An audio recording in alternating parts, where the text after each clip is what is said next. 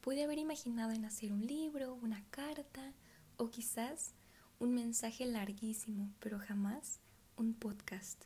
Y creo que tú tampoco. Sé que no es necesario que me presente, pero aún así lo haré. Hola, mi nombre es Melissa y soy tu novia. Para ser sincera, no sé cómo iniciar. Esto es algo nuevo para mí, pero ten la certeza que lo estoy intentando hacer de la mejor manera. ¿Por qué? Esta es mi sorpresa. Feliz primer aniversario y de los muchos que nos faltan, porque sin duda te volvería a elegir una y mil veces. Siempre le he dado mucha importancia a los detalles, cada palabra, cada comentario que sale de tu boca se queda guardada en mi mente para siempre.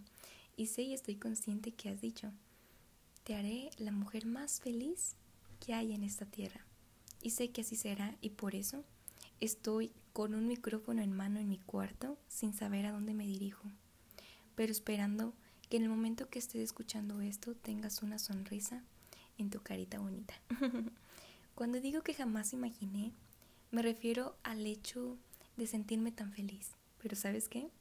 Este sentimiento es el más grande del mundo para estar bien y que yo pueda decir, estoy tan contenta contigo y solo contigo tus caricias, tus besos, tu piel, tus palabras, tu atención, todo eso significa mucho para mí y nunca será destruido.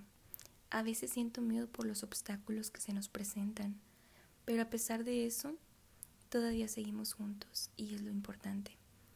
Sé que solo es un año y que todo esto apenas comienza.